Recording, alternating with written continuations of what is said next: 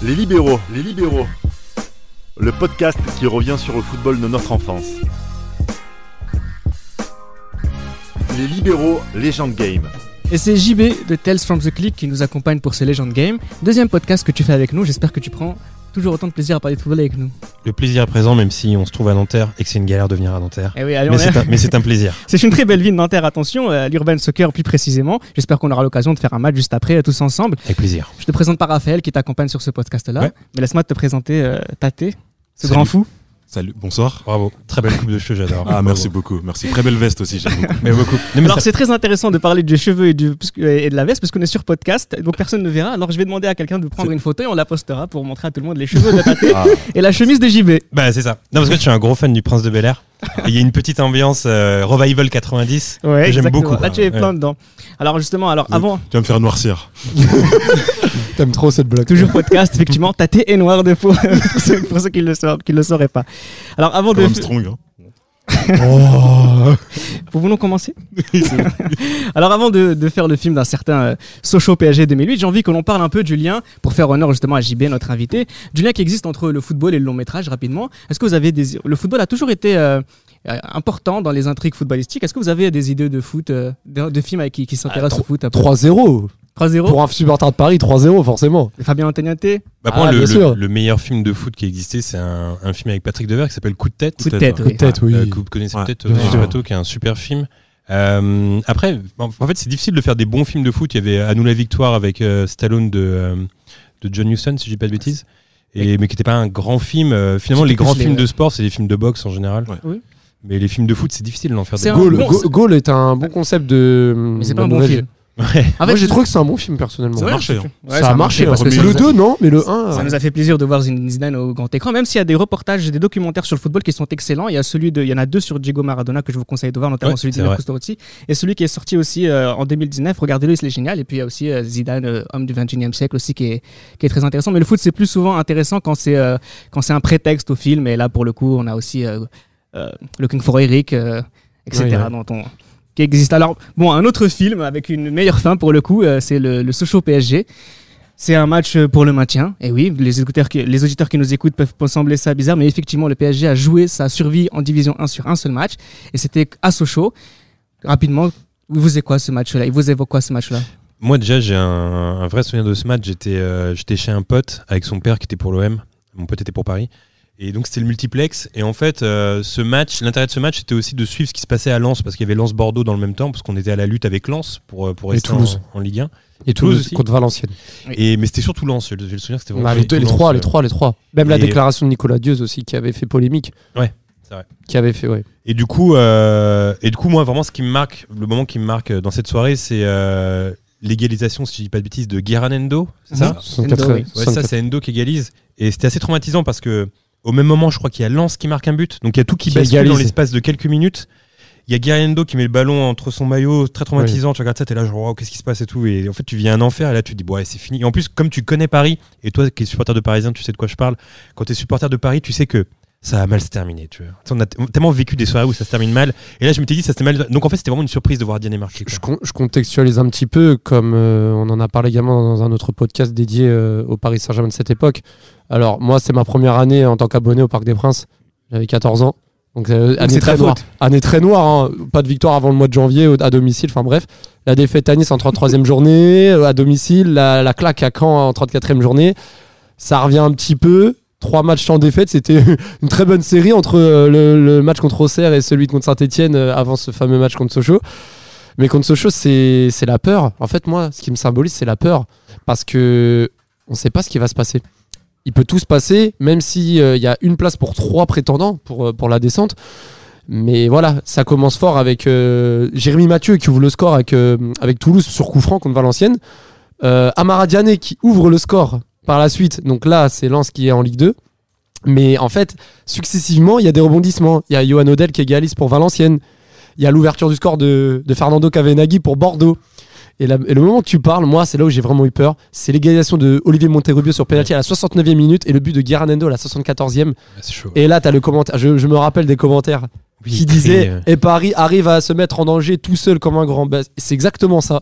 C'est on a fait la différence, mais non, un, un but sur corner, je sais pas si vous vous rappelez, un, un corner premier poteau, tout seul Giranendo. Tiré par Nick Elisabeth. Par, par, mais non, par Stéphane Dalmat. Non, par C'est Stéphane Dalmat, Dalmat, ouais. Ah, c'est Dalman qui tire C'est Dalmat. Mais, co- mais comment il peut être tout seul à un quart d'heure? Non, mais c'est ce but-là, c'est incroyable. J'ai oublié que Dalmat était à Sochaux. Il est Ouais. revenu à Sochaux. J'ai fait Sochaux aussi. ouais. Il est Ah revenu à. Sochaux. Et en tout, c'était vraiment. euh, Et pour toi, Tate, ça t'évoque quoi ce match-là Moi, ce match, je le regardais du haut de mon fauteuil, dû au classement de mon équipe à l'époque qui était Marseille. On était à la Strasbourg, Strasbourg, vous. Exactement. Ouais. On était à la lutte pour la Ligue des Champions avec Nancy qui était à deux points de nous. Et euh, on joue Strasbourg avec euh, Gamero, euh, qui l'une des révélations de la Ligue 1, etc. etc. Au Vélodrome ou Au Vélodrome. Au Vélodrome. Et si on perd ce match, en plus on, a fait une- on avait un début de saison très compliqué avec l'arrivée la- l'arrivée de Guérès, Aber Raymond, l'autogestion, etc. Bref. Et on arrive à, miraculeusement à remonter et arriver dans les trois premières places Ligue des Champions qui représente euh, tout ce qu'on sait financièrement, Et que- Marseille. Et quel but de Nasri, hein, Exactement. la, la, fra- la demi-volée du gauche. Et ce match, on le regarde aussi, nous, supporters Marseille, avec la peur parce que Strasbourg gagne 3-2 au vélodrome à un moment donné. Et nous, on regarde vraiment du haut du classement. Comme il l'a dit, euh, c'était euh, le multiplex. Et on avait vraiment peur de rater cette place la Ligue des Champions. C'est des- comme ça que je regardais Un des plus euh. beaux multiplex pour moi, parce qu'il y avait la course au titre entre Bordeaux et Lyon Oui, pour la première euh, place, qui la troisième aussi. place, le, le, le match du maintien. c'est- Franchement, il y avait vraiment beaucoup de- d'enjeux pour un match de la 30, Et comment ça s'est 38e terminé pour l'OM du coup Je On me a gagné rappelle 4-3. plus. Ok, d'accord. Troisième place. Troisième place et on va Ligue des Champions. Et on a le budget pour faire les transferts comme Ben Arfa, Ah oui, Zenden. Zen- euh, non, Zenden qui était déjà dans Ah le oui, c'est vrai. Baki Kone, Baki Koné. Guérez, qui est ref- renforcé dans, dans, dans, dans, Et ouais, dans ses fonctions. Surtout Ben. Arfa. hein. C'est Surtout Ben Ben Arfa. Oui, ouais. c'était un gros coup à l'époque. Un gros coup. Alors avant de, de rentrer dans, dans le vif du sujet, c'est-à-dire ce match-là, on va essayer de faire un petit peu, entre guillemets, très rapidement la, la saison parisienne. Euh, par exemple, on a une, une équipe du PSG qui fait deux finales de Coupe nationale, par exemple. Ouais, j'y étais aux deux d'ailleurs, avec la banderole. euh, Avec Anti-ch'ti, un, par- avec un euh, parcours euh, le vraiment, 20 vraiment. si je me euh, trompe pas, le 26 avril euh, euh, 2008. Tate, un parcours. euh, avec un, parcours vraiment à la portée d'une équipe euh, moyenne de, de, euh, du championnat de France. hein. Ah, Ah, tu je te me souviens quand même d'un exploit où on gagne à Nantes, si je dis pas de bêtises, pour aller en finale. Non, ça c'est avec un- 2006. ça. Ah, avec le but de 2006. Pauletta, c'est 2006. Si, c'est 2006. Et on n'a pas fait des beaux matchs quand même pour aller en finale Euh, on bat souvenirs de 3-2 ça. en demi-finale, si je me trompe pas. C'est, On bat Guingamp. Préciser Coupe de France, Coupe de la Ligue à chaque fois. Ouais, en Coupe de France, euh, c'était Carquefou, euh, tombeur de Marseille au tour précédent. Je tiens, je- je tiens à préciser quand même. Exact. Euh, C'était pas si facile. le, le PSG qui bat, ceux, qui bat Bastia en 32e avec euh, la rentrée de Maxime Partouche, euh, qui bat Auxerre à huis clos. Non, ça c'est 2010. Euh, en 2008, ils battent euh, on les tape en 32e, Épinal aussi, je crois. finale en C'est 16e. un beau parcours. En Ouais, en tout 8e. cas, en De tout- Tour de France ou de Coupe de France Non mais en tout cas, euh, ce qu'il faut aussi retenir, Et c'est victoire que... contre ah oui et contre Amiens en demi-finale euh, au stade de la Licorne.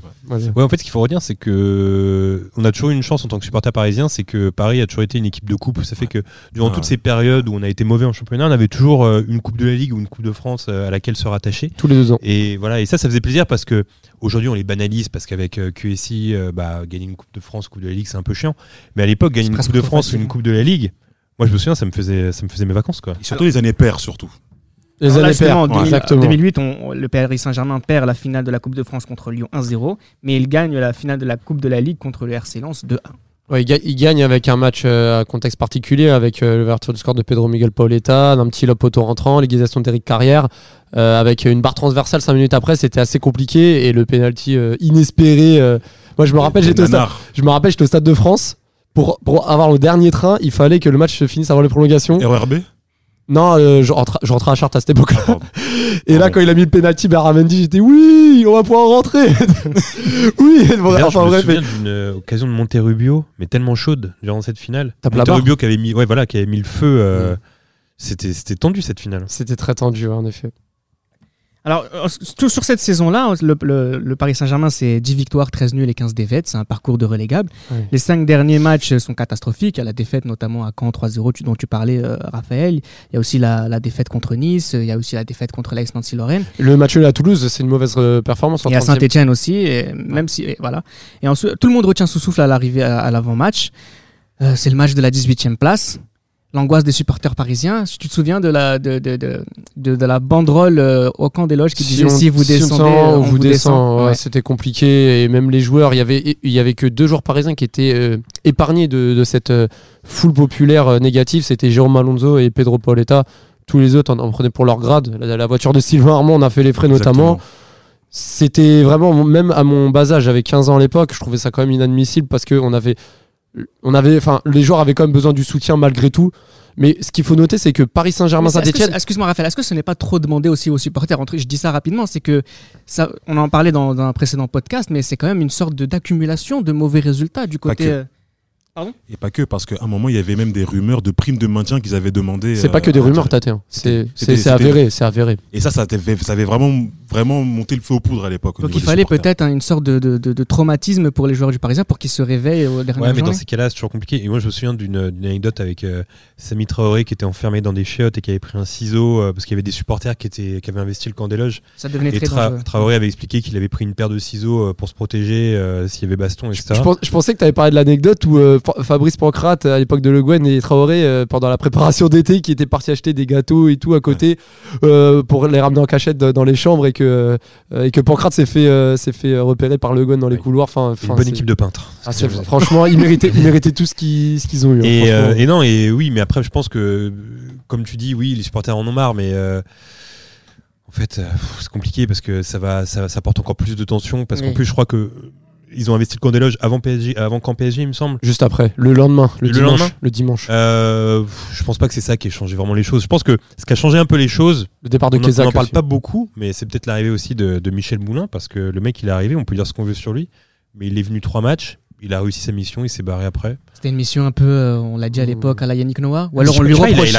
souviens Ils de ce s'en mec. vantent encore aujourd'hui. Il s'en- Il vante et il- apparemment dans la zone euh, présidentielle, il s'en vantait un peu trop euh, au goût Oui, du président de Sochaux. À chaque fois, il se levait. Oh là là, il faisait un peu le, ouais. Ouais, il faisait un peu le, Ouais. le pitre euh, dans les tribunes et c'était même malaisant pour certaines personnes autour de lui. hein, donc, Moi, je me souviens, j'avais vu ce mec qui venait de, j'avais lu dans le Parisien, euh, il venait de Paru Vendu, je C'est crois, ça. si je dis pas de ouais, bêtises. c'est ça, exactement. Et il avait fait un interview que euh, moi je kiffais en tant que supporter parisien. Il a fait Ouais, je vais rester l'année prochaine, je vais acheter Crespo parce qu'il est en fin de contrat, je vais faire une grosse équipe et tout. Moi, il me faisait rêver Michel Moulin, quoi. J'étais à fond. Après, Villeneuve a suivi et Villeneuve n'a par la suite a quand même recruté des joueurs et pas des moindres. Hein, Makelele, Julie et, euh, et à l'époque Kezman euh, entre autres. Oui, bien sûr, c'est Seignon, mais je te parle de, de du renom des, des noms en fait. Ouais. Makelele, Julie qui ont un C'était pas passé- mal, mais il y avait un petit, un petit côté. euh, bon, on prend les mecs de 37 ans, euh, tu vois. Enfin, Oh, Julie avait Julie. 31 ans. Parce que je me souviens qu'il faut se souvenir que Lilian Thuram aussi, tu Thuram, vois. Thuram, oui, Thuram exactement. devait signer au PSG. quoi. avec son problème cardiaque. Ça a euh, changé de- d'Everton Santos et de William Souza qui a été aussi sur cette période-là. hein.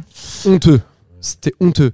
Ouais, mais c'est honteux, mais je me souviens que le dernier jour du mercato, j'étais tellement un chien Non. que quand non, je l'ai vu arriver, je me suis dit, bon, allez, au cas où, Non, sur non, un petit non, malentendu, c'est Robinho en vrai, tu vois. Oui, mais c'est ce que tu Robinho. disais pour te rassurer, mais. Ouais, mais c'est mieux que rien, on était là. Genre. Ouais, mais en vrai, Souza, il était pas si mal parce qu'après, il euh, était revenu au La Brésil. copine de Berlusconi.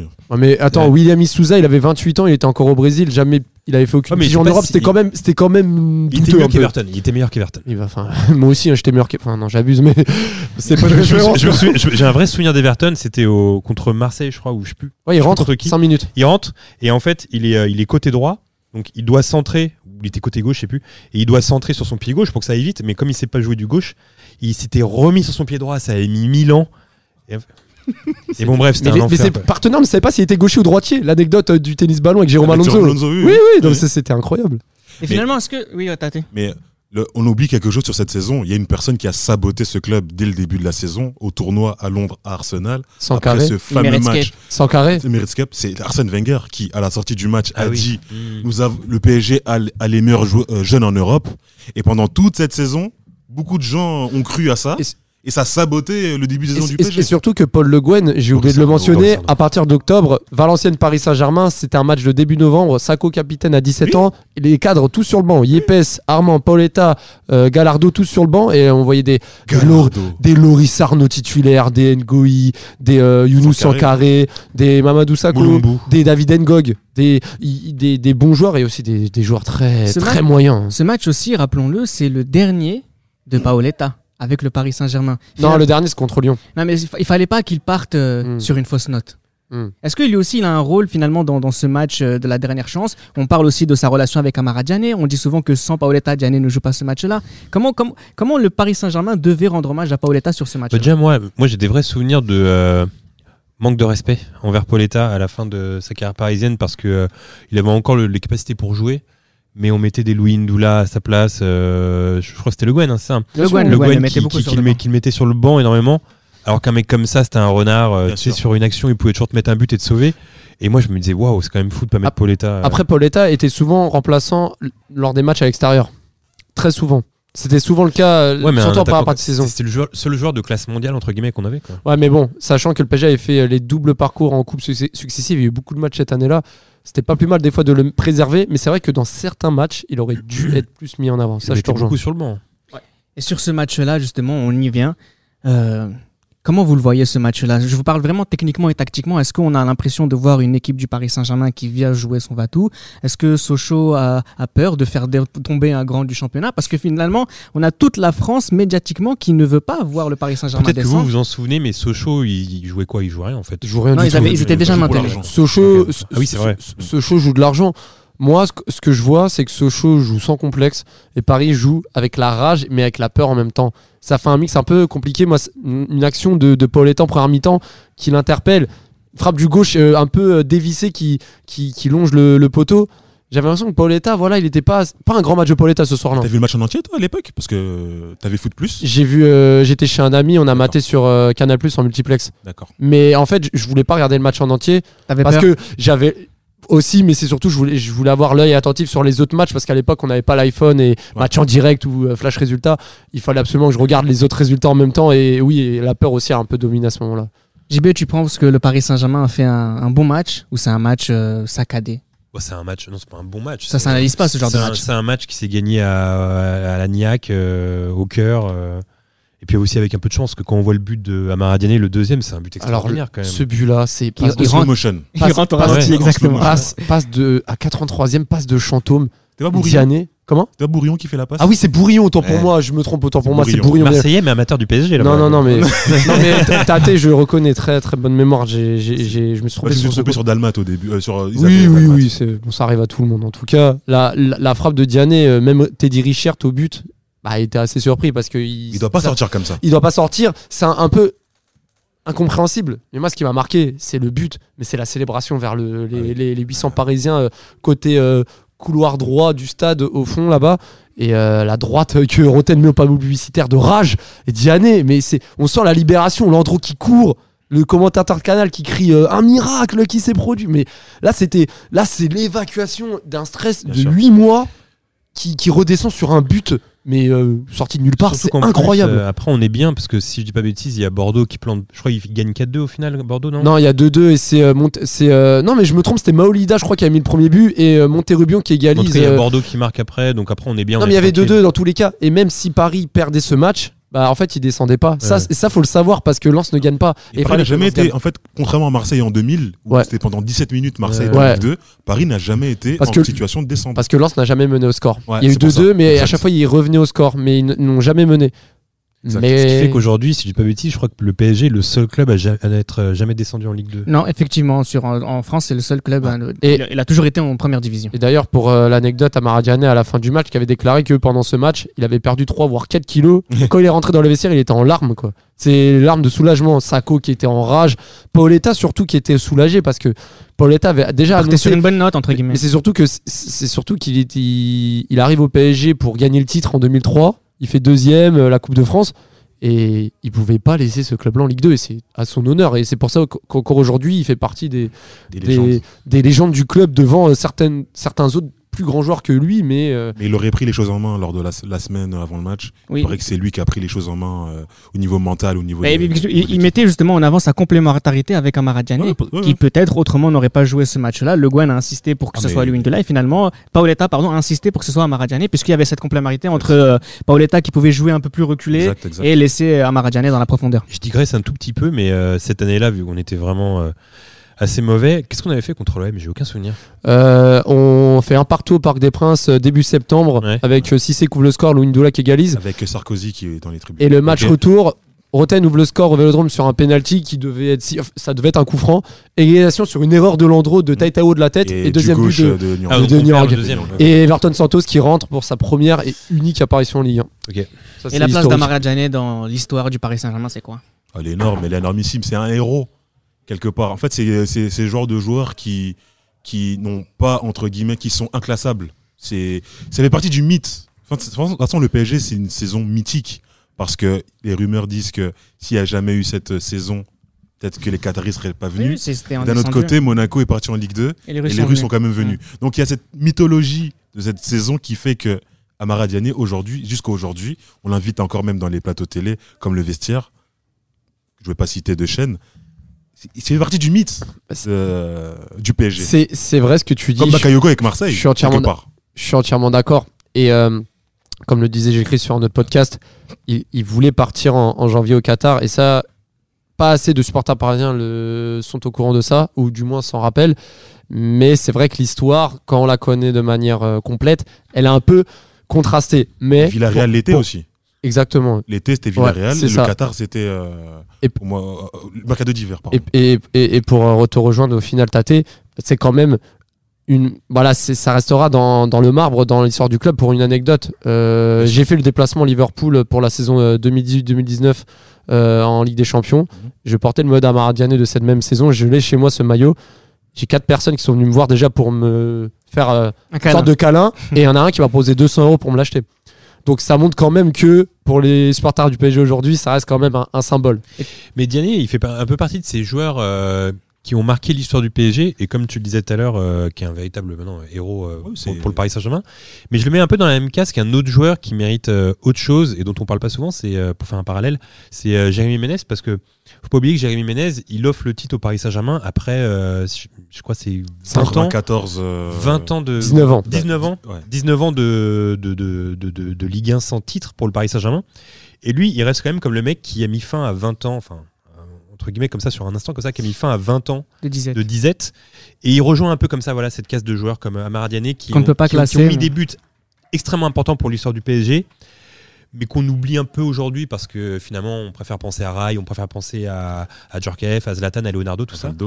Et euh, mais Leonardo Menez, c'est des mecs qui ont peut-être même plus d'importance que des mecs comme euh, Leonardo ou, euh, ou Djorkaeff, donc au final. Tu vois. On lui doit tout à Maradjani Oh, à Paris j'en sais Saint-Germain. Non mais, non, mais La- sur le un but de la match. Corogne. euh. Oh, quelle frappe Ah. 89e Non, mais- minute au Non, Riazor mais, non, mais c'est sûr, mais, mais tu vois, par exemple, sur euh, un but, Diané, il a mis un but beaucoup plus important que n'importe quel but de Djorkaeff au PSG, tu vois, par exemple. Alors, ce qui est intéressant Je aussi pense. pour, pour Oui, mettre ouais, fin à, à ce podcast-là, c'est quand même, euh, bon, dans, dans les libéraux, on a fait beaucoup de légendes game, mais souvent des très très très gros matchs, des très très belles affiches.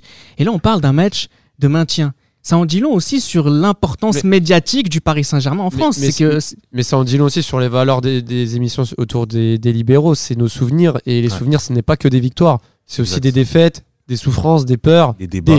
Et, et surtout des soulagements. des soulagements. des que- ouf de Des- que soulagement. ce soit à Sedan, à Louis Dugoguès pour les Marseillais en, en 2000 ou, Ouais. ou, euh, ou à Bonal pour euh, nous Parisiens en 2008. C'est des soulagements. Et c'est des moments qu'on n'oubliera jamais. Et pourquoi c'est un match qui marque aussi? Parce que euh, faut savoir que Paris, c'est un club spécial. Dans la mesure où, euh, là, je pourrais vous citer 5-6 matchs qui ont été d'énormes loses pour le Paris Saint-Germain. Et le PSG a toujours été habitué à ces matchs de lose comme ça. Parce que même, même là, si on gagne, c'est un match de lose parce qu'il y a tout un contexte. On a failli descendre en Ligue 2, etc.